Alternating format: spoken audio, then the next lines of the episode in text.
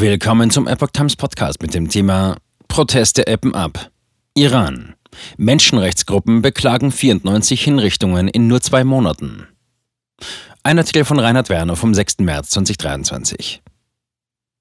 Allein in den ersten beiden Monaten des Jahres hat der Iran fast 100 Todesurteile vollstreckt. NGOs sehen vor allem ethnische Minderheiten im Visier. In den ersten beiden Monaten des Jahres 2023 sind im Iran bereits mindestens 94 Todesurteile vollstreckt worden. Das geht aus Aufzeichnungen der NGOs Abdurrahman Boroman Center und Amnesty International hervor. Zudem werfen die Organisationen der Führung in Teheran vor, Folter und sexuelle Gewalt gegen Oppositionelle einzusetzen.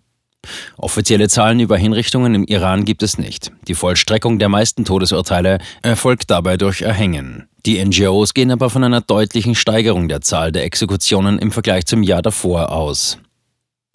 Angehörige ethnischer Minderheiten überdurchschnittlich oft betroffen. Für das erste Halbjahr des Jahres 2022 ging Amnesty International von mehr als 250 vollstreckten Todesurteilen aus.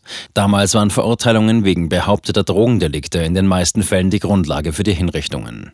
In diesem Jahr sollen mindestens vier vollstreckte Todesurteile im Zusammenhang mit der Protestwelle der vergangenen Monate stehen.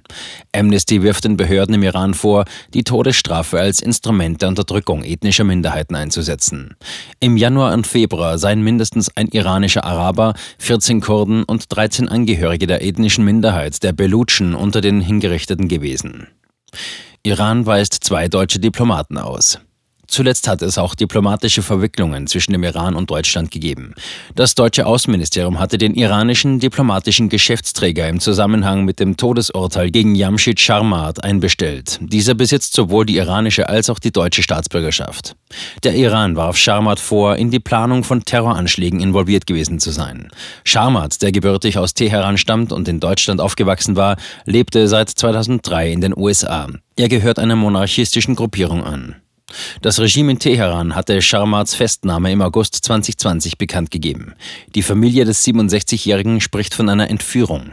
Demnach habe der iranische Geheimdienst ihn während eines Zwischenstopps in Dubai vom iranischen Geheimdienst überwältigt und in den Iran verschleppt.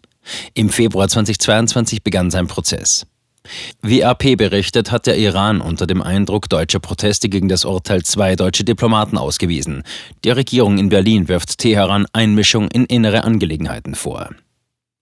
Weniger Proteste im Inland erweitern außenpolitischen Spielraum der Mullahs. Die Protestwelle der vergangenen Monate scheint unterdessen abgeebbt zu sein. Dies löst insbesondere in Anrainerstaaten des Iran und in Israel Besorgnis aus. Eine Beruhigung der innenpolitischen Situation gewähre der Führung in Teheran mehr Spielraum, um ihre außenpolitische Destabilisierungsarbeit voranzutreiben. Auslöser der Proteste war der Tod der 22-jährigen Masa Amini im Polizeigewahrsam, nachdem die sogenannte Moralpolizei sie wegen nicht vorschriftsmäßigen Tragens einer Kopfbedeckung verhaftet hatte. Während das Regime auf eine Vorerkrankung als Todesursache verwies, die eine Autopsie ergeben habe, sprachen Regierungsgegner von Misshandlungen. Anwälte der Familie erklären, sie hätten keine Einsicht in den Autopsiebericht bekommen. Führung im Iran beschuldigt Ausland, hinter Protesten zu stehen.